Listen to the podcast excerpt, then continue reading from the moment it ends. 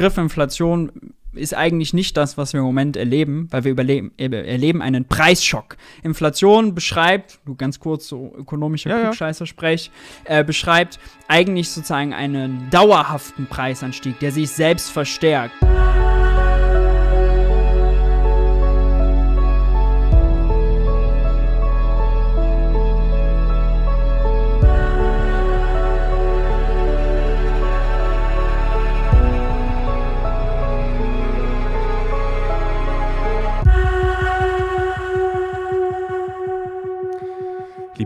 Liebe Hörer, herzlich willkommen zu einer neuen Folge des Alles muss raus Podcasts mit mir, Tilo Mischkund. Da ich ja äh, versprochen habe, etwas zu ändern an diesem Podcast, so ein bisschen mehr Ordnung, Systematik und Ruhe reinzubringen, ähm, machen wir mal wieder eine kleine Anmoderation, in der ich erkläre, warum es diese heutige Folge gibt. Diese heutige Folge gibt es, weil ich am letzten Woche mit meinen engsten Freunden Zeit verbracht habe. Wir haben Urlaub gemacht, ähm, saßen zusammen, wir sind alle so Ende 30, Anfang 40, also so ein bisschen rumpelige Leute sind wir schon. Und alle von diesen Leuten stehen fest im Berufsleben. Der eine ist ähm, ein bekannter DJ, verdient Geld damit, der andere arbeitet für eine Produktionsfirma, der dritte ist, ähm, bei dem weiß ich mal nicht, was der macht, irgendwas mit dem Internet. Und alle verdienen eigentlich gutes Geld. Und trotzdem haben wir darüber gesprochen, dass wir Angst haben vor der Zukunft, vor den nächsten Monaten, vor diesem Winter, dass man jetzt in diesem Urlaub vielleicht nicht jeden Abend Essen kocht, sondern vielleicht mal irgendwie auch einfach nur Nudeln mit roter Soße sich zubereitet, um ein bisschen zu sparen. Und das hat mich darauf gebracht, mal über Wirtschaft zu sprechen. Das habe ich in diesem Podcast noch nie gemacht, ähm, weil ich mich tatsächlich weder für Geld noch für Wirtschaft sonderlich interessiere. Was daran liegt, dass ich so erzogen wurde, dass man irgendwie zwar Geld braucht, aber man sollte niemals Geld in den Lebensmittelpunkt stellen. Das kann man natürlich, und das habe ich auch gelernt, erst sagen, wenn es einem finanziell einigermaßen gut geht, also ich eine ruhige Kindheit hatte, äh, in der ich aufwachsen konnte, in der es finanzielle Nöte nicht wirklich gab. Ähm, das sagt man nur dann, das weiß ich.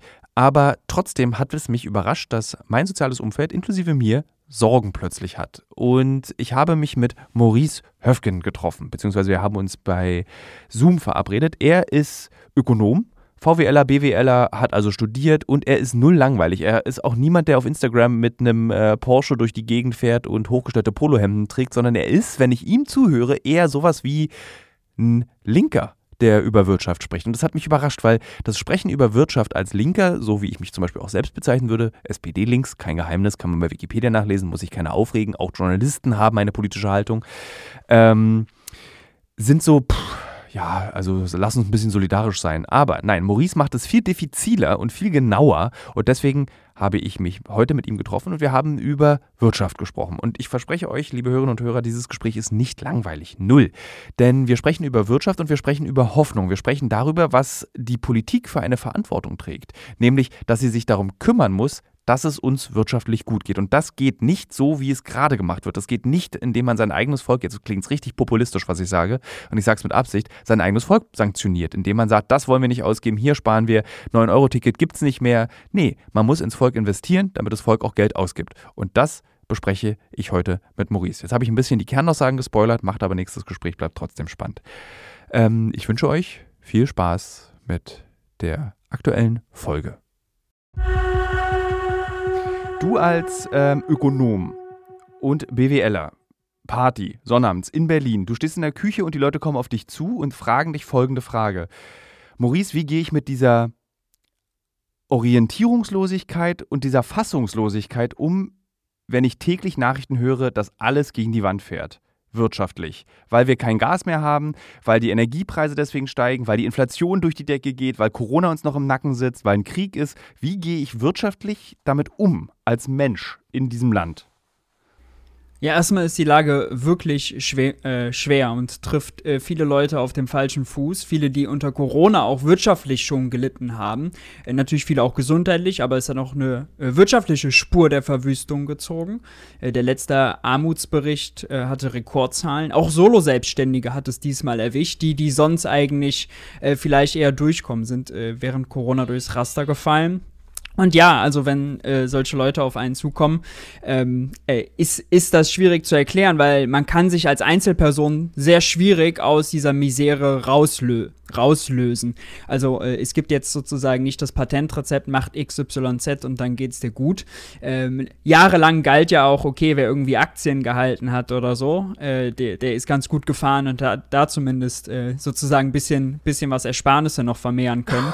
Aber, aber nicht mal das gilt ja im Moment, weil wenn so eine Krise ist, äh, dann trifft die fast alle, dann geht die ganze Wirtschaft runter, dann äh, äh, verlieren Aktien an Wert und wo man hinguckt, rinnt einem das Geld, rinnt einem die Kaufkraft so ein bisschen durch die Hände. Und deswegen kann das nur äh, daran münden, dass man politische Forderungen stellt äh, und politisch Druck macht, sage ich mal, weil äh, da gibt es nur politische Lösungen. Muss die Regierung was machen. Da kommen wir gleich zu, weil wenn man dir auf Instagram folgt, was ich im Übrigen äh, jedem Hörenden, jeden Hörenden dieses Podcasts empfehlen kann, Maurice Höfgen, einfach auf Instagram folgen. Das ist sehr spannend.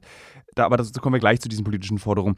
Ich frage mich eher, sich politisch zu positionieren und zu fordern, ist ja schon auch ein krasser Schritt. Das machen ja wenige. Die meisten sagen so, ja, äh, die da oben, da kannst du ja eh nichts ändern, was, was soll's, was soll's.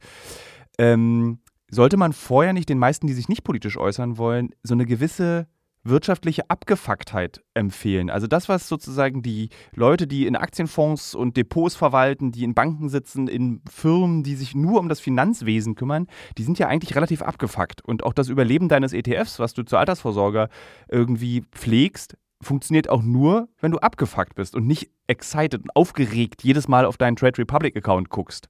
So, mhm. ist das nicht etwas, was man den meisten Menschen da draußen empfehlen sollte?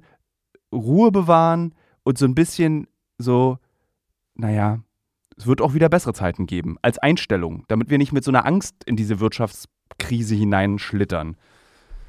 Äh, Im Grundsatz schon, im Grundsatz schon. Das Problem ist nur, dass äh, wenn die Gasrechnung sich vervierfacht oder verfünffacht, man aber es nicht hinbekommt, sein Einkommen entsprechend zu erhöhen, weil man kann jetzt nicht zum Arbeitgeber gehen und sagen, hier, äh, verdoppel mir mal bitte das Gehalt, weil der wiederum sagt auch, ich muss schon höhere Energiekosten zahlen, die Wirtschaftsdaten äh, sind scheiße, äh, die Nachfrage bricht weg.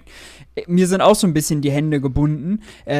Dann muss man ja irgendeinen Puffer haben, um, die, um das bezahlen zu können. Weil wenn man keinen finanziellen Puffer hat, woher die Ruhe nehmen? Und leider haben viele Menschen äh, in unserer eigentlich reichen Gesellschaft keinen Puffer. Also 40 Prozent der Deutschen haben kaum nennenswerte Ersparnisse. 10 Prozent der Deutschen sind jetzt schon äh, überschuldet gewesen. Die haben äh, schon, äh, die, da türmen sich schon die, äh, die Rechnungen und Mahnungen, äh, die sie nicht bezahlen können. 1,5 Millionen Menschen, die in Energiearmut sind. Das bedeutet, die können ihre Stromrechnung, ihre Gasrechnung, was auch immer nicht bezahlen. Die, die ist noch offen. Und äh, bei denen äh, ist natürlich äh, Ruhe als Einstellung so, mhm. so, so ein bisschen fehl am Platz, weil die, dann, die, die Wirklichkeit holt einen so ein bisschen ein, ja, dann landet man im Dispo und dann merkt man, oh, dann kämpft man gegen den Dispo an und irgendwann geht dann die Überweisung nicht. Und äh, dann, das macht natürlich was mit einem. Und dann kommt man, glaube ich, in so einen Zustand, wo man einfach, äh, ja, Ängste entwickelt, wo man automatisch panisch wird und wo man vielleicht, und deswegen ist auch politisch total brisant die Situation, äh, wo man äh, einen anderen Blick auf Gesellschaft, auf Politik bekommt kommt. Äh, die einen schließen damit ab, die anderen werden wütend. Äh, ja, macht ganz viel. Das ist tatsächlich diese Frage, die ich gerade formuliert habe, beweist eigentlich meine privilegierte Position. Dass wenn ich sozusagen, weil ich mir leisten kann zu sagen, naja, ich warte das einfach ab, eben weil ich fürs Fernsehen arbeite, weil ich als Journalist arbeite, weil ich Geld mit der Arbeit, die ich mache, verdiene. Und das ist eigentlich beschämend. Ist jetzt, also was ich, was wir hier alle spüren, du, ich, ähm, wenn man die Zeitung aufschlägt, dass die Stimmung gereizter wird, dass diese seltsamen Märsche wieder beginnen, dass irgendwie Leute sich gegen äh, politische Entscheidungen und gegen moralische Entscheidungen auch stellen. Ist jetzt der Zeitpunkt, wo wir feststellen, lasst uns mal ein bisschen solidarischer sein? Lasst uns mal rüber zum Nachbarn gehen und fragen, wenn der Kohle braucht, weißt du was, ich mache den Wocheneinkauf, mache ich für dich. Das sind dann 30 Euro für den, der mehr im Haus verdient oder 40. Ähm, ist das der Moment, wo wir das üben sollten, Solidarität? Ja, äh, grundsätzlich schon. Äh, aber auch das entlässt so ein bisschen die Politik wieder aus der Verantwortung und da sträube ich mich immer so ein bisschen gegen. Also die, wir haben eine sehr solidarische Gesellschaft, also äh, allein das Konzept Tafeln, äh, wenn man sich das mal vorstellt, das ist ja eine Lücke im Sozialsystem. Da sind Leute, die haben zu wenig Geld, um sich Essen zu besorgen und da gibt es sozusagen jetzt Ehrenämtler, die dafür sorgen, das Essen, was sonst weggeschmissen wurde, äh, noch zu verteilen. An der Tafel standen sonst eine Million Menschen, da sind jetzt zwei Millionen Menschen. Die Tafel hat zu wenig Ehrenämtler, um die langen Schlangen zu bedienen. Also irgendwie geht das Konzept sozusagen gegeneinander äh, oder füreinander zu sorgen, äh, da nicht mehr auf, stößt an Kapazitätsgrenzen.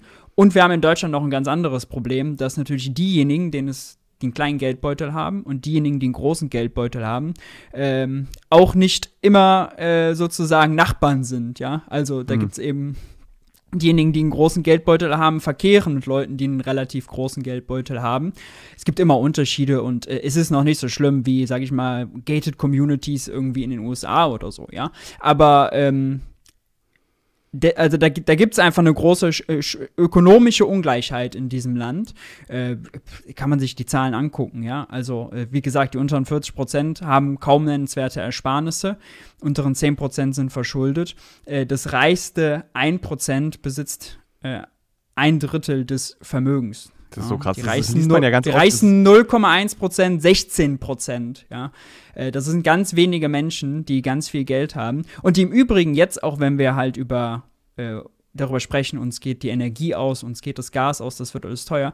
Das sind im Übrigen auch die, die viel, viel mehr Energie verbrauchen. Also auch diese Debatte, weil du eben auch Moral angesprochen hast, das vermischt sich ja so ein bisschen, ja, Forderungen nach, müssen jetzt alle auch Energie sparen und ähm, irgendwie äh, nicht heizen, um gegen Putin zu sein oder sowas. Solche Narrative, die sozusagen ganz, ganz große Verbindungen geknüpft werden, die für die Leute, die einfach im Kleinen mit ihrem bescheidenen Geldbeutel ihren Alltag bewältigen wollen, nicht zu greifen sind und auch fernab von der Realität sind, weil sie die, die sich diese Moral gar nicht leisten können und die bei den Spartipps auch sagen, ja Leute, also dass ich beim Zähneputzen zwischendurch das Wasser ausstelle, das mache ich sowieso immer, weil sonst ist die Wasserrechnung zu teuer. Also äh, das sind Spartipps, die die nicht brauchen, weil die ja. Wirklichkeit, da kommen wir immer wieder zu demselben Punkt, für viele Menschen ist die ökonomische Realität, die Wirklichkeit schon so hart, dass sie sich schon so sparsam, so moralisch verhalten, wie es jetzt einige sozusagen äh, von der Gesamtgesellschaft verlangen. Und da muss man eben aufpassen, dass, dass man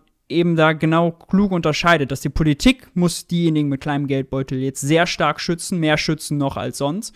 Und andererseits dürfen wir nicht in so eine Zeigefinger-Moralappell, äh, äh, sage ich mal, Attitüde verfallen, weil ähm, ja, das ist, das ist, das ist dann äh, Sprengstoff. Oder, also, erklär mal diese Zeigefinger-Moralattitüde. Also was meinst du damit? Ja, also wenn der, wenn zum Beispiel äh, der Chef der äh, Bundesbank, ja, ah, Deutsche ja. Zentralbank, äh, ja.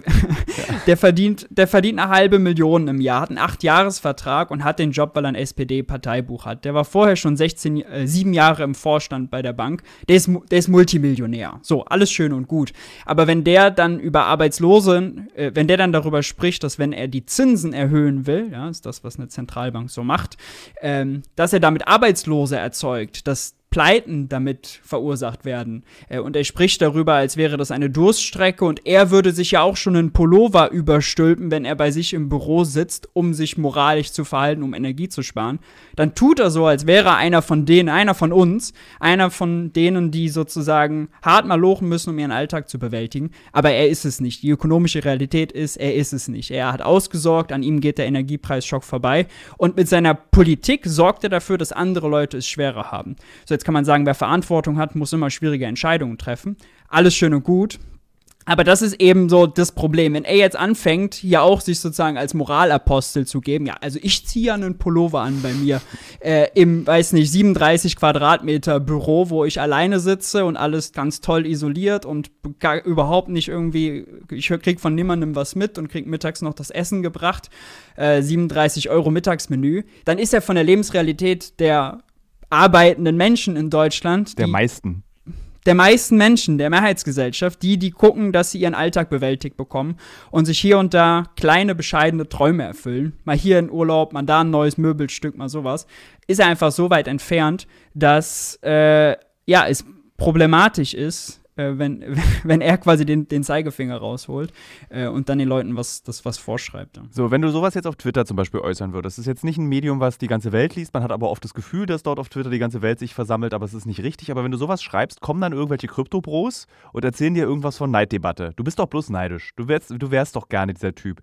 Ähm, wie, also das ist ein Teil, ist es dieser Moral, also dieser Zeigefinger in die andere Richtung, den wir genauso verhindern müssen, dass andere eben dir vorwerfen, dass du neidisch bist, was ich, um ehrlich zu sein, bis heute nie so richtig verstanden habe. So, also Der Neidvorwurf ist immer ganz schwierig, weil man kann ja nicht sagen, dass man nicht neidisch ist, weil man kann es ja nicht beweisen. Und man Und ist ich- ja auch ich ein bisschen neidisch. Man kann, ich kann durchaus Klar. verstehen, dass man ein bisschen neidisch ist auf Leute, die irgendwie 500.000 Euro im Jahr verdienen. Also das ist jetzt auch nicht schlimm, neidisch zu sein darauf. Es ist ein völlig legitimes Gefühl, würde ich Ja. auch sagen. Ja, so, so, sola- solange es nicht äh, destruktiv ist. Und ich finde, es ist auch völlig richtig, darauf hinzuweisen, dass diejenigen, die quasi Entscheidungen für Millionen Menschen treffen, ähm, dass man die schon daran messen muss, ah, können die sich überhaupt qua ihrer eigenen Position in die Leute hineinversetzen und b sprechen die so, kommunizieren die so, dass die Menschen verstehen, warum er Entscheidungen trifft. Und wenn er über darüber spricht, dass Firmen pleite gehen und Menschen ihren Job verlieren und sagt, das wäre nun mal eine Durststrecke, dann ist das für die meisten Menschen nicht nachvollziehbar, warum das eine Durststrecke sein soll, wenn sie deshalb, wenn sich die Gasrechnung vervielfacht, aber das Einkommen äh, auf einmal dahin geht, weil der Job verloren geht. Und das sind eben so Widersprüche, die aufklaffen, ähm, die ja, aber tatsächlich auch nicht nur in Deutschland aufklaffen, sondern natürlich in vielen anderen Ländern auch. Äh, also als Land, wenn man rauszoomt, haben wir es natürlich immer noch besser auch als andere Länder. Ja, das Mhm. ist das, das hat immer, ist immer ganz vielschichtig diese Debatte. Aber äh, der, des Pudels Kern ist eigentlich, die Politik muss jetzt dafür sorgen, dass die Leute für diesen Scho vor diesem Schock, der von außen kommt, Krieg, äh, Energiekrise, Gas wird knapp, Energie wird teuer, deswegen wird ganz viel anderes teuer, äh, Wirtschaftskrise, dass sie davor geschützt werden. Wie? Äh, und Wie- wie dafür hat die das? Politik viele Mittel. Also sag mal ein paar Mittel und versuch die mal zu erklären, mir und den Hörerinnen und Hörern, dass man es versteht. Weil Ja. zum Beispiel, ich glaube, die Al- meisten sind überfordert alleine von dem Begriff Inflation, der so oft verwendet Ja. wird. Inflationär wird dieser Begriff verwendet. Und ich Ja, glaube, man versteht es trotzdem nicht. Auch wenn wir wissen, okay, das ist ein Problem. Aber ich glaube, die wenigsten, äh, inklusive mir, versteht und kann schlüssig erklären, was eine Inflation ist. Also was, was wären die Methoden und die Möglichkeiten der Politik, die realistisch sind und dass sie auch funktionieren?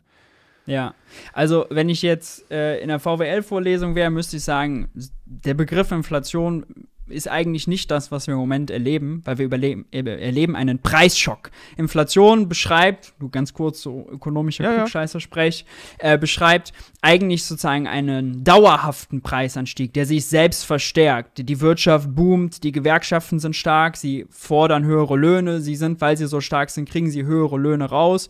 Die Betriebe wiederum haben dann höhere Kosten, erhöhen dann die Preise und es ist sozusagen ein, ein Streit um ein größeres Stück vom Kuchen, vereinfacht zwischen Arbeitgeber und Arbeitnehmer. Beide wollen mehr und streiten sich um den Kuchen, deswegen hat man diese sogenannte Lohnpreisspirale. Löhne gehen hoch, Preise gehen hoch, dann gehen wieder die Löhne hoch, weil immer die Gegenseite darauf reagiert. Und so verstärkt sich das selber und erhöht die Preise. Das ist eigentlich das, das Schlimme, was Ökonomen fürchten, weil man das sehr schwierig nur stoppen kann. Was wir haben, ist jetzt von einmal, von jetzt auf gleich, sind die Preise nach oben gesprungen. Äh, weil äh, Gas eben teuer wurde. Gas wurde teuer, weil Gazprom nicht mehr liefert, weil Putin einen fürchterlichen Krieg in der Ukraine führt. Ähm, und äh, Deutschland eben sehr abhängig von diesem Gas war. Und dann wird natürlich auch alles teuer, wo Gas drin ist. Aber es ist sozusagen nichts, was sich dauerhaft verstärkt, was jetzt für immer bleibt. Wenn wir diese Knappheit beseitigen, gehen die Preise wieder runter. Das wäre bei einer normalen Inflation nicht so.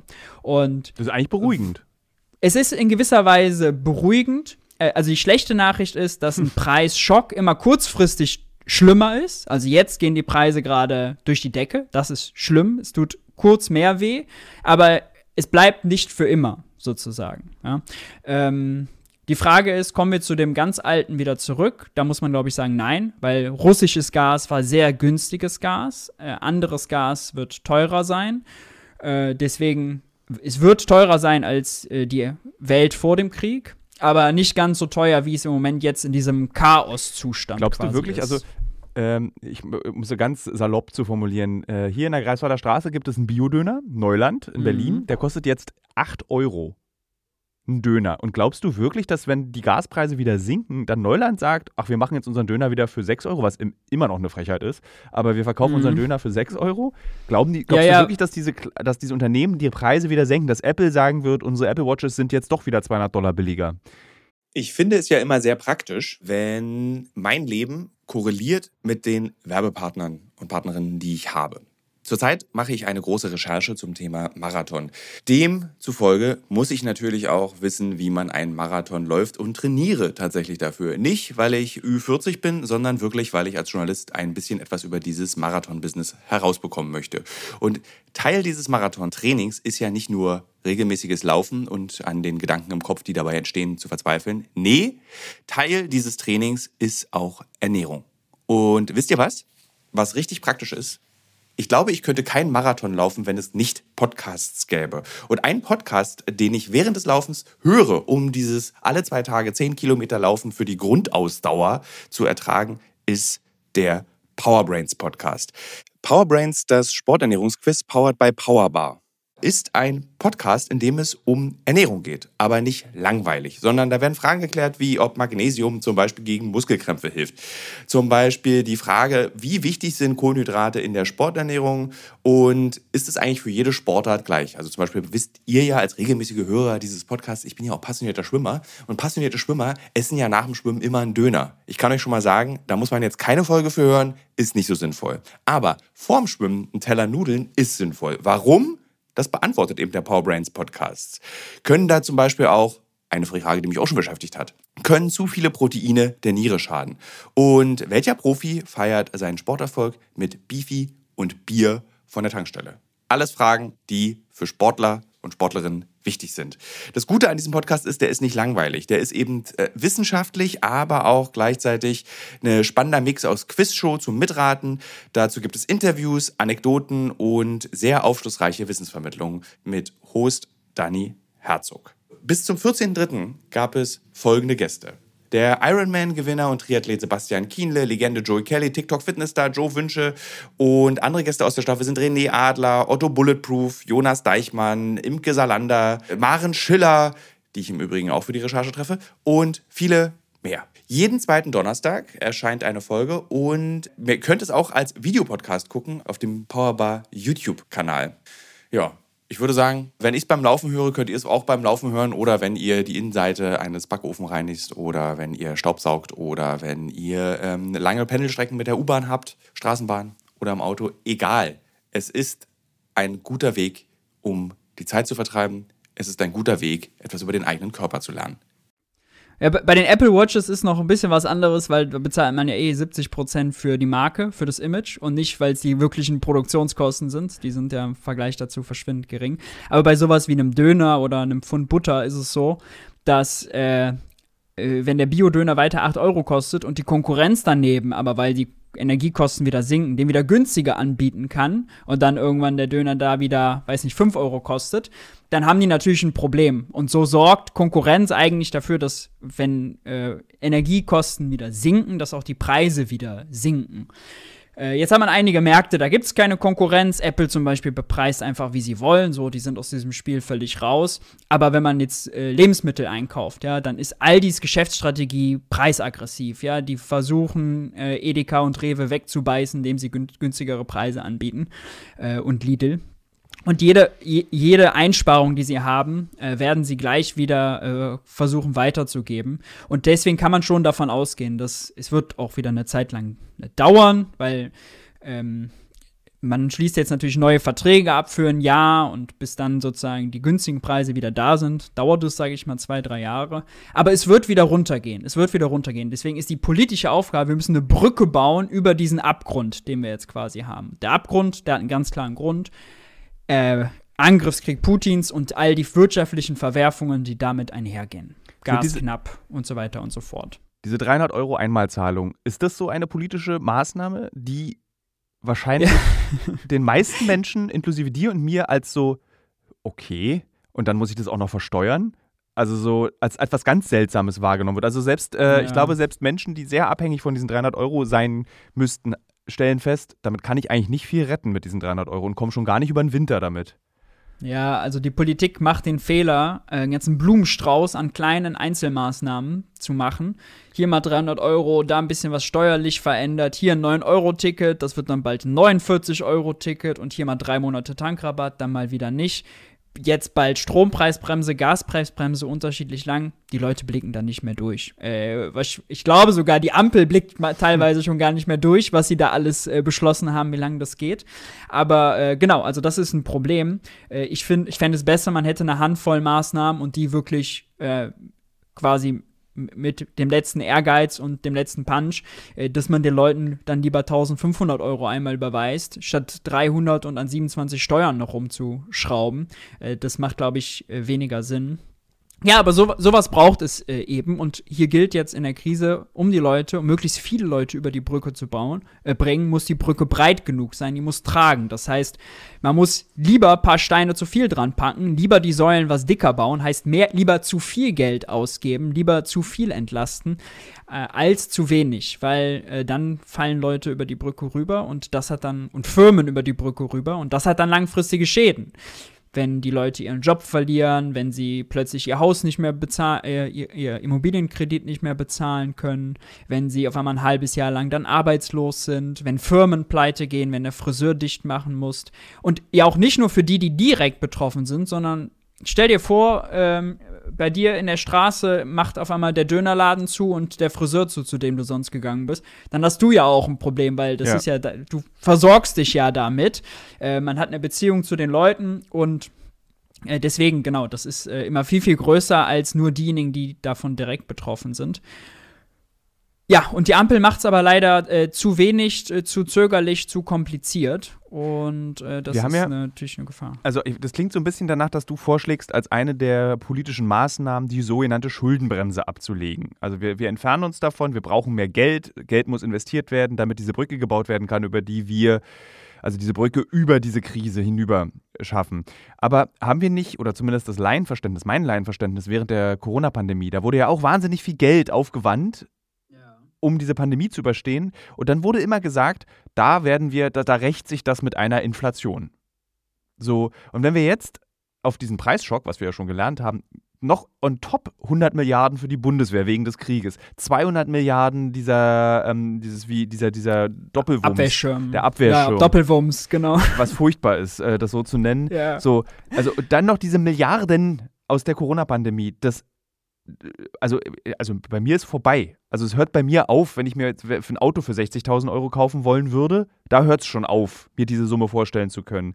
So, wie soll das denn, wo, was? Hilfe. Erklär's, ja, ja. erklär's mir. Ja, ja, ja ist, ist, ist völlig klar. Ähm, naja, wir haben halt in Deutschland jahrelang eingetrichtert bekommen, äh, auch politisch. Äh, ich sehe da immer als Bild immer noch Wolfgang Schäuble, äh, der typische Schwabe, der immer sagt, der Staat muss haushalten wie die schwäbische Hausfrau, sehr sparsam sein, wir müssen gucken, dass wir unser Geld zusammenhalten. Als Staat, ja. Äh, das, hat, das wurde uns immer verkauft und das kennt man ja aus seinem privaten äh, Kontext, ja. Also wir, für uns ist Geld knapp, wir müssen gucken, dass wir die Kohle beisammenhalten. Schulden sind schlecht, weil Schulden sind Risiko und A. Und das kann man, kann man aber nicht auf einen Staat äh, übertragen. Das ist äh, leider ein logischer Fehler, den wir immer wieder machen. Und deswegen ist die Schuldenbremse äh, auch eine grundsätzliche äh, Fehlkonzeption. Äh, die Schuldenbremse ist ja jetzt auch seit drei Jahren ausgesetzt, also de facto haben wir sie nicht mehr. Nur weil die ausgesetzt ist, konnte der Staat während Corona 450 Milliarden Euro Schulden machen. Jetzt haben wir schon 100 Milliarden Entlastung, 200 Milliarden Abwehrschirm, 100 Milliarden Bundeswehr und, und, und, kommt ja immer noch mehr dazu. Und ähm, ich glaube, äh, äh, am besten muss man sich äh, die Frage stellen, äh, hilft das konkret, wofür das Geld da ausgegeben wird? Und wenn wir jetzt teure Preise haben, weil Energie ist teuer, weil wir haben zu wenig Gas, dann ist die Frage, hilft uns das jetzt, wenn der Staat ein, schwimmenden, ein schwimmendes LNG-Terminal baut, mit dem er Flüssiggas aus, weiß nicht, Algerien, Katar, USA, wo auch immer her importiert. Äh, dann haben wir hier mehr Gas, dann wird das nicht so teuer, dann haben wir keinen Mangel. Ja, das hilft. Hilft es, wenn wir jetzt äh, Windparkanlagen, Solarpaneele, was auch immer schnell bauen, ausbauen und ähm, verbauen. Ja, weil dann müssen wir, können wir dadurch mehr Strom produzieren, dann muss weniger Gas verstromt werden, dann wird der Strompreis günstiger, weil Gas eben da so teuer ist auch. Ja, das hilft. Und äh, das Geld an sich, dass das sozusagen, jetzt haben wir zu viel Geld irgendwie im Umlauf und das führt jetzt zu äh, höheren Preisen. Das ist tatsächlich nicht der Fall. Sonst, wenn das der Fall wäre, dann würden ja die Geschäfte alle boomen. Aber wenn man mal zum Supermarkt, zum Bäcker, zum Textilhändler geht, äh, die weinen, weil die sagen, ey, mir bleiben die Leute weg, die fangen alle an zu sparen. Warum? Klar, wenn die Leute so viel Geld jetzt für Heizen, Duschen, Tanken ausgeben müssen, mhm. dann haben sie weniger fürs Kino, fürs Theater, für einen Friseur, für Möbelanschaffungen. Und deswegen ist wirklich zu viel Geld oder zu viel Nachfrage äh, gerade das äh, kleinste Problem, äh, sondern äh, eher im Gegenteil. Wir müssen jetzt mehr Geld ausgeben, um endlich das auch aufzuholen, was wir jahrelang ver verpennt du arbeitest, haben. Du arbeitest ja als wissenschaftlicher Mitarbeiter im Bundestag ähm, und ich ja. wenn ich dir so zuhöre, klingt das ja alles total logisch, sehr jung und modern. Hast du im Bundestag das gleiche Problem, was eigentlich jeder hat, was wir alle haben, dass wir gegen eine sogenannte, ich nenne es jetzt einfach mal so, Boomer-Generation anarbeiten mit unseren Ideen und Vorstellungen, wie die Welt zu funktionieren, wie die Welt funktionieren könnte, wenn man uns mal lassen ja. würde. Weil das klingt irgendwie so, du, du bist das, eigentlich bist du das Gegenteil von Christian Lindner. Ja, stimmt. So. Ja, ja, Christian, Christian Lindner argumentiert, man muss auch sagen, Christian Lindner argumentiert ja auch nicht. Christian Lindner stellt sich hin äh, bei, weiß ich nicht, beim Heute-Journal abends und sagt, wir müssen die Schuldenbremse einhalten, weil expansive Fiskalpolitik ist preistreibend oder inflationstreibend. Punkt. So, das haut er einfach als Statement raus, das müsste er es nicht erklären. Was übersetzt bedeutet, äh, er will weniger Geld ausgeben, damit die Preise sinken. Jetzt fragt man sich, wie will er aber schwimmende LNG-Terminals bauen, Windparks aufbauen, Solarpaneele verpflanzen, KKWs äh, Gebäude energetisch sanieren, AKWs weiter betreiben, wenn er kein Geld ausgibt. Ja? Wie will er Leute über die Brücke bringen, wenn er kein Geld ausgibt? So, da merkt man schnell, äh, das hilft nicht. Und vor allem äh, schafft man, äh, geht eines immer unter, die Rückkehr zur Schuldenbremse würde uns alle ärmer machen. Das schafft jeder mit zwei Sätzen zu verstehen.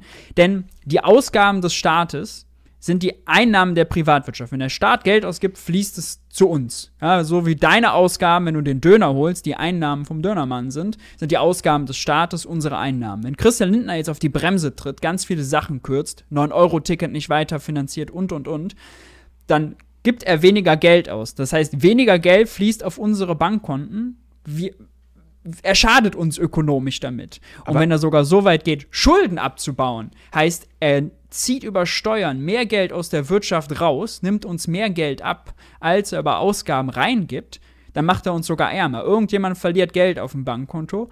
Und leider stellt kein Journalist in Deutschland die Frage, wen Christian Lindner denn ärmer machen will, wenn er zurück zur Schuldenbremse will und wenn er sogar Schulden abbauen will? Das wäre die entscheidende Frage. Die ist ökonomisch recht leicht herzuleiten, mit einfacher Mathematik, aber leider äh, wird die nicht gestellt, weil wir nur in diesen, er ist nur in diesen, sagen wir mal, Phrasen unterwegs. Ja? Das sind alteingeübte Phrasen, die hat Wolfgang Schäuble schon geprägt, die hat Olaf Scholz geprägt, die hat Angela Merkel rausgehauen. Wir müssen sparsam sein, wir dürfen nicht über unsere Verhältnisse leben, jetzt müssen wir den Gürtel ja, enger schnallen. Das Witzige ist ja, dass das meine Vorstellung von der FDP eigentlich das Gegenteil aber ist eigentlich so klotzen. wir brauchen jetzt 46-spurige Autobahnen, damit wir mit unseren Porsches 300 fahren können. So stelle ich mir eigentlich die FDP vor und nicht irgendwie, wir müssen sparen und kürzen.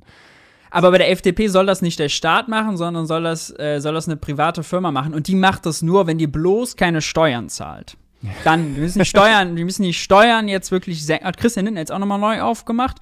Ist auch so ein Widerspruch wieder. Ähm, jetzt sagt er, die Firmen müssen ja jetzt investieren um Innovationen hervorzubringen. Sprich zum Beispiel energieeffizienter zu werden, von Gas auf Öl umzustellen, von Gas auf Wasserstoff umzustellen, was auch immer. Ja? So, ist ja okay. Dafür brauchen die Firmen Geld. Gleichzeitig befürwortet Christian Lindner aber, dass die Zentralbank die Zinsen teurer macht. Heißt, Kredite werden teurer. Wenn Kredite teurer werden, wird es für die Firmen ja schwerer, Geld aufzunehmen und zu mhm. investieren. Das ist also der komplette Widerspruch dazu, äh, wenn er äh, zu dem, wenn er sagt, naja, jetzt müssen wir die Unternehmenssteuern wieder äh, nochmal senken, denn wenn jetzt Energie so teuer wird, dann haben die Firmen ja kaum Luft zum Atmen das, das, passt, das passt alles nicht zusammen. Also es ist widersprüchlich, äh, was er dann, macht und was Wenn du dann Phoenix guckst, so stelle ich mir dein Leben vor. Du wachst auf, machst Phoenix an, guckst dir Live-Übertragung aus dem Bundestag an. Wenn du dir das anguckst, schüttelst du dann die ganze Zeit den Kopf? Ja. Schüttelt deine also Generation, Generation Ökonomen, schütteln die alle den Kopf oder schüttelst nur du den Kopf?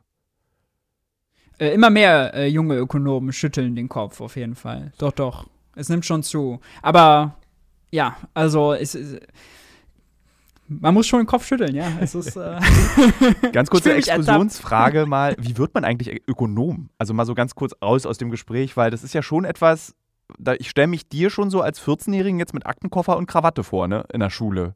So, bist du ja, da, das ist das Klischee. Ich erfülle das leider nicht. Ich erfülle das Klischee leider nicht, äh, weil äh, mit, mit 14 Jahren äh, absoluter Haudegen in der Schule mit Politik 0,0 eine Mütze gehabt. Fußballspiel mhm. am Wochenende war das Wichtigste und Lehrer ärgern. Darum ging's. Äh, ging, nicht, ging um nichts anderes. Nee, also äh, wie wird man Ökonom, äh, indem man VWL studiert? Äh, das hat man dann sozusagen nachher den formalen Abschluss, einen Masterabschluss zum Beispiel, äh, in meinem Fall. Aber äh, ich würde noch darüber hinausgehen und würde sagen, wenn man sich auch die großen Ökonomen anguckt, das sind eigentlich alles äh, Autodidakten gewesen, so die großen Namen, Keynes, Marx und so weiter, die haben sich selber hingesetzt und gelesen. Die brauchten keinen äh, Prof, der die äh, mit einer Multiple-Choice-Klausur abfragt und dann kontrolliert. Um, ja, also ist ja kein geschützter Begriff, Ökonom zu werden, aber der klassische Weg ist eben zu studieren, ähm, ja, und äh, ich würde sagen, selbst ganz, ganz viel zu lesen. Leider wird auch im Studium zu wenig Klassiker gelesen, alte Sachen, weil man dann sagt, die sind zu schwer verständlich. Ja, die VWL hat auch als Studium ganz viele Probleme, die kommen. Wenn du sagst, Politik ist Boomer, VWL-Studium ist äh, noch, noch mal Boomer hoch drei. Also die sind, die sind noch, diese, die, da, da wird tatsächlich noch, äh, da wird tatsächlich teilweise unterrichtet, dass die Welt noch eine Scheibe ist. Ja? Also du, es klingt jetzt hart, äh, aber die geben auch, vergeben auch Nobelpreise dafür. Also jetzt der letzte Nobelpreis wurde dafür vergeben für ein Modell, äh, bei dem man davon ausgeht, dass Banken Ersparnisse verleihen. Also Oma Erna bringt ihre Ersparnisse zur Bank und die Bank verleiht Oma Ernas Ersparnisse weiter an Volkswagen, wenn die irgendwie eine neue Fabrikhalle bauen. Äh, leider sagen aber alle Banken, alle Zentralbanken dieser Welt, nee, die Banken brauchen Omas Erspar Oma Ernas Ersparnisse nicht. Äh, die schöpfen Geld bei der Kreditvergabe. Und so gibt es halt ganz viele Sachen, wo die VWL mit ganz alten Modellen noch viel ist das, weil deine Eltern wollten, dass du VWL studierst? Das ist ja so ein klar. Oder, oder haben deine Eltern gesagt, du musst BWL studieren? Und dann sagst oh, das ist mir zu doof, da mache ich wenigstens. Das habe ich schon gelernt. VWL ist das kluge BWL. äh, nee, habe ich nicht. Ich habe BWL gemacht, weil äh, man, weil ich das, weil, ach, weil man es halt so macht und wollte irgendwie schnell gucken, dass ein bisschen Kohle reinkommt und unab, äh, unabhängig sein. Äh, BWL war tatsächlich auch noch ähm, also ist ja nochmal was anderes, ist eigentlich, wie funktioniert ein Unternehmen mhm. und VWL ist, wie funktionieren alle Unternehmen zusammen als Volkswirtschaft, also sozusagen die Metaebene dazu. Und äh, ich habe erst BWL gemacht, auch mit einer klassischen IHK-Ausbildung dazu, in so einem dualen Studium. Da habe ich als Unternehmensberater gearbeitet und dabei aber schon, äh, schon während des BWL-Studiums gelernt, ach, eigentlich willst du lieber VWL machen, dann auch Politik erst für mich entdeckt, weil wie gesagt, vorher war, war ich gar nicht groß politisch. Und äh, dann gemerkt, okay, wenn Geld ist ein großer Hebel, und zwar Geld, das die Politik ausgibt und wofür sie es ausgibt.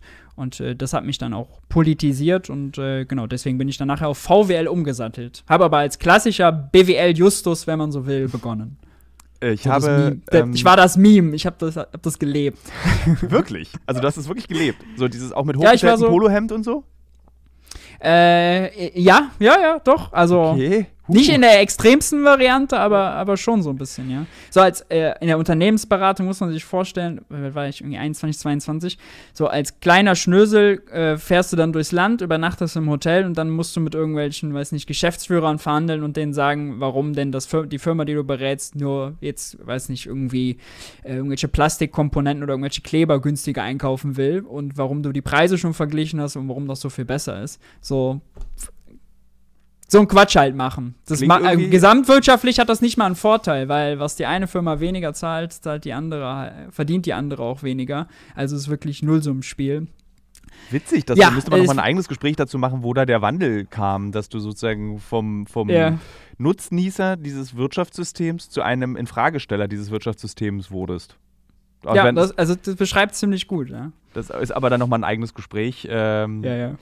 Äh, ich, ich, ich, hatte, ich habe dieses Jahr ein Buch veröffentlicht, ähm, bei dem ich so ein bisschen so, äh, so in, die, in den Maschinenraum dieser Welt reingucke, gefühlt, und feststelle, dass eigentlich der Kapitalismus an seine Belastungsgrenze gekommen ist. Und ich erzähle das nicht wie ein Wirtschafts- Sachbuch, sondern ich erzähle es über die Menschen, die ich treffe und über die eigene Wahrnehmung, mhm. die ich mhm. mache. Also wie zum Beispiel meine, mein, mein Vater, der zerbrochen ist am Kapitalismus als Ossi, ähm, der einfach das System nicht verstanden hat, bis hin eben zu den Menschen, die aus den Minen das Zeug rauskratzen für unsere Handys und wir uns eigentlich alle zu Kolonialisten und Nutznießern dieses Kapitalismus machen. Sind wir an einem Punkt mit dieser Krise, wo die meisten Menschen realisieren, der Kapitalismus in seiner jetzigen Form hat ausgedient, weil er alles kaputt macht, unseren Lebensraum, weil er seinen Markt ja auch selbst zerstört durch diese Klimakrise durch diese Klimakatastrophe. Also mhm. wozu brauche ich ein iPhone, wenn irgendwie im Sommer 60 Grad sind? Das ist auch egal, weil dann geht auch mein iPhone nicht mehr, weil diese Technik gar nicht bei so einer Hitze funktioniert. Ähm, und ist jetzt der Moment für eine friedliche Wirtschaftsrevolution gekommen? Also Fridays for Future für Geld. Mhm. Äh, große Frage. Also äh, die Kategorie Kapitalismus, ja oder nein, ist immer sch schwierig, weil es äh, tausend verschiedene Ausformungen äh, davon gibt. Und wir auch heute ja nicht nur im Kapitalismus leben, wo alles nach Geld und Profit geht, weil wenn man schon beim äh, Krankenhaus anruft, weil man gerade einen Herzinfarkt hat, dann fragen die nicht nach deiner Kreditkartennummer, sondern die kommen. Also da gibt es öffentliche Daseinsvorsorge, die wird nach Bedarf verteilt. Wer gerade braucht, der bekommt. Mhm. und die Frage ist eher, wo brauchen wir Verteilung nach Bedarf und Gemeinwohl und wo müssen wir äh, nach Geld, nach Profit, äh, nach Marktwirtschaft verteilen und äh, welche Spielregeln bekommen die? Ich glaube, mit den Fragen kommt man, kommt man besser voran, weil das Restaurants und Friseure, wenn die schlechte Haare schneiden oder schlechtes Essen kochen, sie wenig Geld verdienen, dass die pleite gehen und dass dafür die anderen, die das gut machen, erfolgreicher sind, da ist Kapitalismus und da ist Marktwirtschaft sehr gut. Ja, da, da funktionieren die. Äh, die funktionieren aber nicht, äh, wenn es darum geht, äh, Busstrecken und Bahnstrecken dahin zu verlegen, wo es sich nicht lohnt. Die funktionieren nicht, wenn es darum geht, äh, sich einzuschränken, was den, äh, was den Verbrauch von fossilen Energien ein, angeht. Ja, da muss es harte politische Regeln geben. Und ja, also wir müssen auf jeden Fall gucken, dass wir, dass wir eine neue Wirtschaftspolitik bekommen, die auch die alten Modelle, ich hatte eben dieses eine Modell mit dem Geldverleihen ja erwähnt, das ist jetzt nur eines von vielen Beispielen, die alten Modelle auch mal in Frage stellt äh, und das alles neu denken. Und dann kommt sicherlich eine ganz andere Art von Wirtschaftssystem, ob es dann noch Kapitalismus ist oder nicht. Erleben daraus. wir das noch? Bitte? Erleben wir das noch? Ist, ist der Wechsel gegeben mit dem Renteneintrittsalter von Menschen wie Christian Lindner oder müssen, geht es schneller? Na gut, es kommen, kommen leider auch äh, viele Menschen nach. Ich glaube, also ich, die, die, das Einzige, was sozusagen dazu führen könnte, das ist meine Überzeugung, dass man schneller da anlangt, ist, dass die Wirklichkeit einen einholt. Äh, ist es nicht, weil Christian Lindner hat die Schuldenbremse ja nicht ausgesetzt, weil er jetzt oder weiterhin ausgesetzt, weil er überzeugt davon ist. Christian Lindner und äh, will jetzt keine Gaspreisbremse, weil er glaubt, die Politik muss Preise vorgeben. Da will er dann natürlich überzeugt, das ist, muss der Markt selber machen und die Unternehmen wissen das am besten selber. Ja. Christian Lindner ist nicht überzeugt davon, dass ein Mindestlohn ein tolles Gesetz ist. Aber die Wirklichkeit holt ihn äh, da gerade einfach ein, dass das notwendig ist. Und so wird es vielleicht auch beim Thema Klima sein. Hoffentlich beim Thema Klima sein. Da ist das Problem, das, was wir heute an Änderungen vornehmen, sehen wir erst in ganz vielen Jahren und vielleicht auch erst nicht in Deutschland, sondern in ganz anderen Orten der Welt. Und wenn sozusagen Handlung und Reaktion auf diese Handlung so weit auseinander liegen und man dann nur vier Jahre hat, in denen man sich als Politiker beweisen muss, sind die Anreizsysteme ganz, ganz schlecht. Ganz, ganz schlecht, ja. Ähm, ja, aber es muss was, es, es, ja, es, es muss halt was passieren und äh, wir sehen ja auch in Deutschland, dass mit Dürren, mit Waldbränden und so, das nimmt alles zu, mit Flutkatastrophen und diese Wirklichkeit, diese Wirklichkeit ist ein Weckruf, den die Politik äh, verstehen muss. Ja. Noch nicht ganz verstanden hat, aber glaube ich. Also noch nicht genug. Also es passiert ein bisschen, aber es muss viel, viel mehr passieren.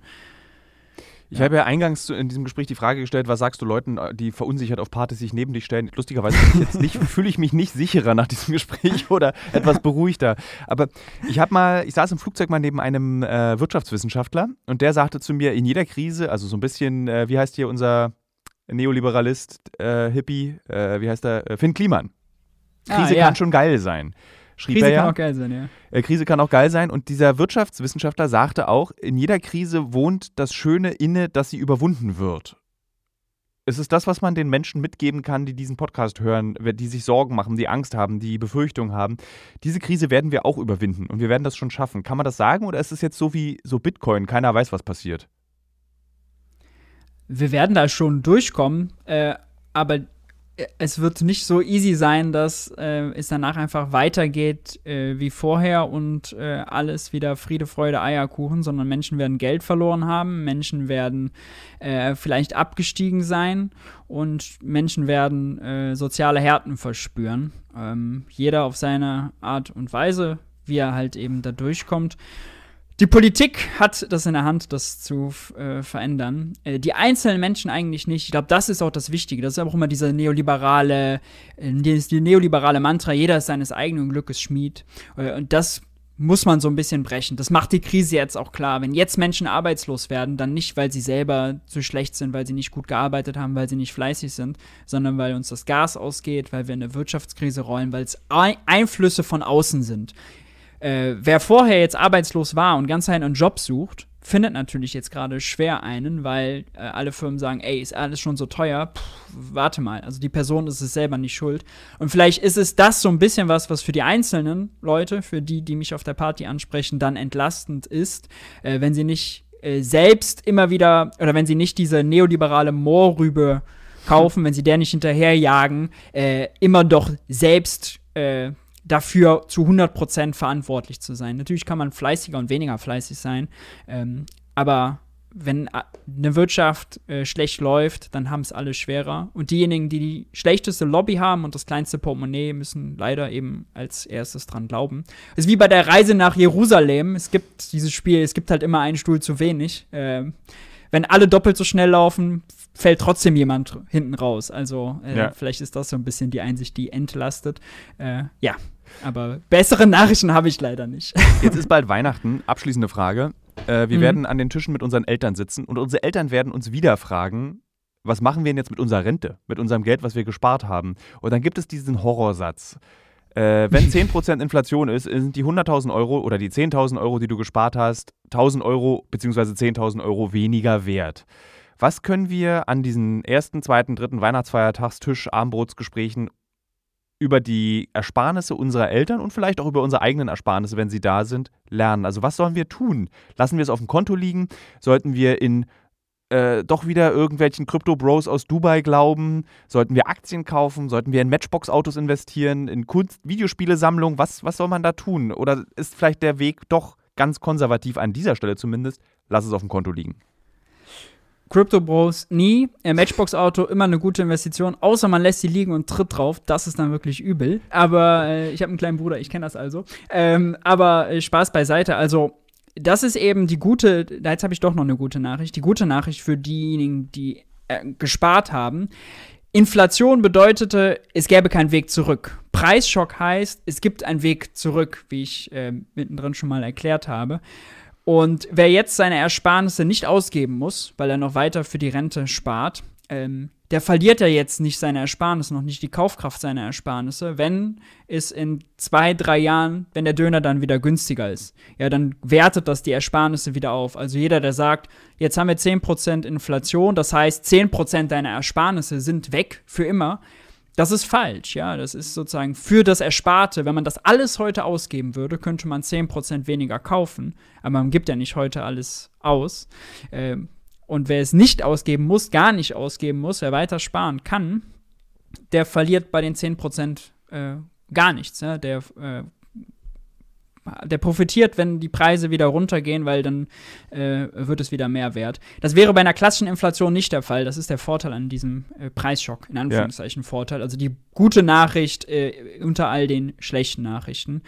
Und äh, da wäre jetzt das Mantra dann tatsächlich Ruhe bewahren. Ja. ja. Weil auch man kann auch, also jetzt auch in einen fallenden Markt reinzukaufen und aus dem quasi ins Risiko zu gehen finanziell, vom Sparbuch runter oder weiß nicht wo und rein in was Riskantes, kann natürlich auch schief gehen, ja, wenn die Leute nervös werden und dann in ein fallendes Messer zu greifen, kann auch, kann auch schief gehen. Also deswegen, da ist, glaube ich, Ruhe, Ruhe nicht das, das der falscheste Rat. Wir bewahren Ruhe und vielleicht sollten wir, das haben wir ganz am Anfang kurz besprochen, dieses, wenn du was ändern willst, werde politisch aktiv. Ja. Ist im Prinzip das.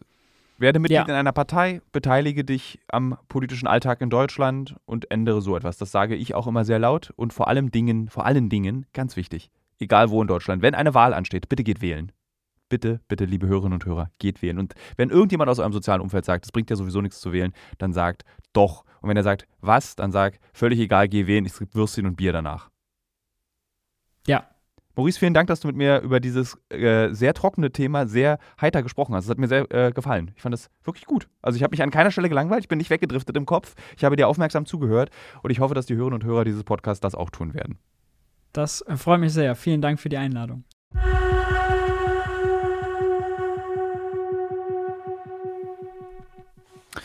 Und jetzt kommen wir zum Abspann. Das war das Gespräch mit Maurice. Das war top. Wir haben auch saubere Tonqualität, darüber bin ich sehr froh. Ich bin extra ins Studio gegangen, um dass es schön ordentlich und satt und brummig, brummig klingt. Ähm, hat sich gelohnt, finde ich, wie immer. Und jetzt kommen noch die Kulturtipps. Ach, ich müsste auch mal wieder eine Kolumne vorlesen, fällt mir gerade auf. Das habe ich auch schon sehr lange nicht mehr gemacht. Ich glaube, ich öffne mal hier mein Pages-Programm und lese die letzte Berliner Zeitungskolumne vor über Freiheit. Habe ich die vorgelesen schon? Weiß ich nicht. Ich lese mal vor. Es, es war, ich war, bin mir nicht sicher, ob ich die schon mal vorgelesen habe.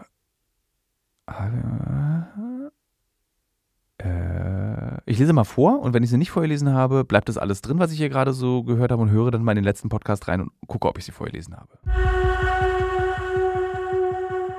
Vielen Dank, liebe Hörerinnen und Hörer, dass ihr zugehört habt. Bis nächste Woche. Ob das jemals alt wird, dass ich einfach weitermache. Es gibt natürlich auch wieder Kulturtipps. Ich lese gerade, ich habe gerade ein Buch gelesen und es passiert sehr, sehr selten, dass ich ähm, ein Buch nicht zu Ende lese.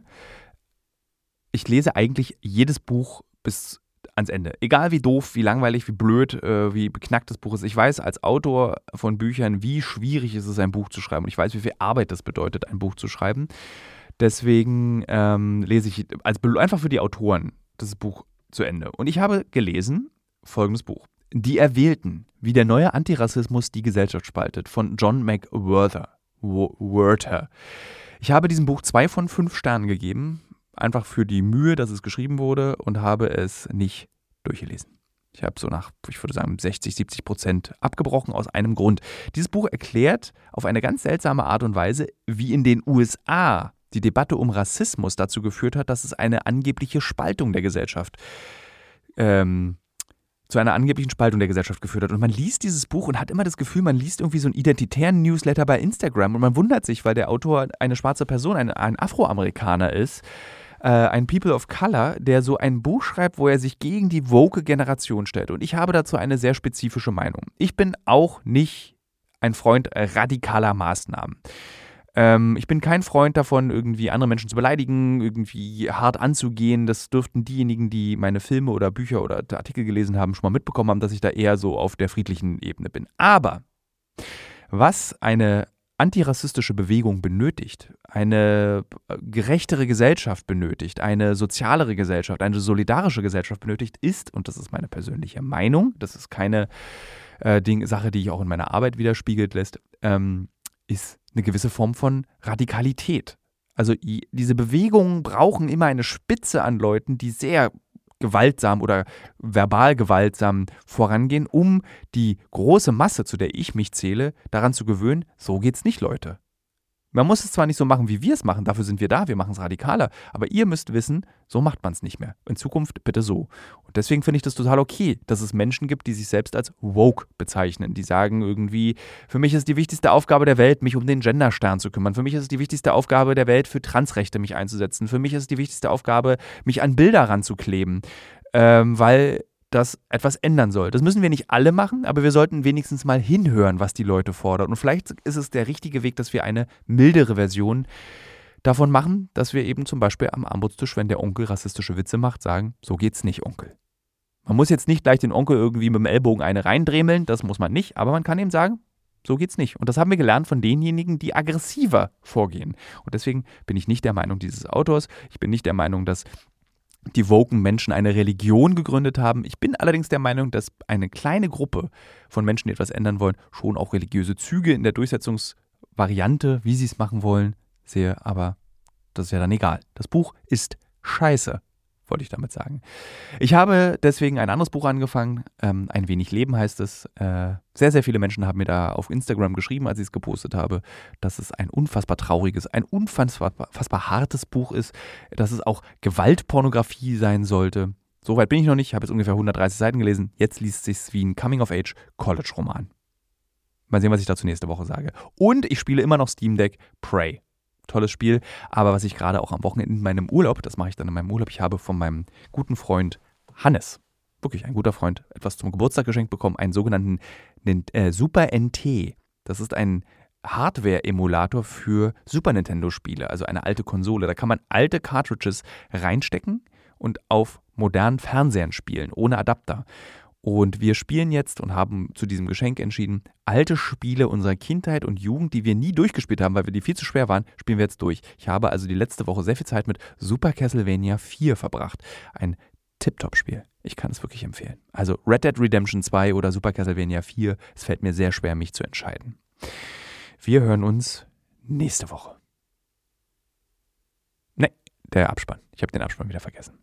Ich bedanke mich herzlichst bei Marlon ich bedanke mich bei Nils, Kniels, Nische, Nische, Augustin für das Editieren dieses Podcasts, dass ihr jedes Zischeln und Ploppen und Brummen hört auf euren Ohren, während ihr joggt oder Hausarbeiten erledigt oder euch ablenken lasst von einer Autobahnfahrt, was ihr hoffentlich nicht machen lasst. Ich danke an Kathrin, die es immer noch nicht geschafft hat, dass Happy Po mein Werbepartner ist. Happy Po die beste Po-Dusche der Welt. Und dieser Podcast ist eine Produktion, um es in den Worten von Flo, der schon lange nicht mehr Gast war, ist eine Produktion von PQPP2 Audio. Vielen Dank fürs Hören. Jetzt hören wir uns wirklich nächste Woche. Tschüss.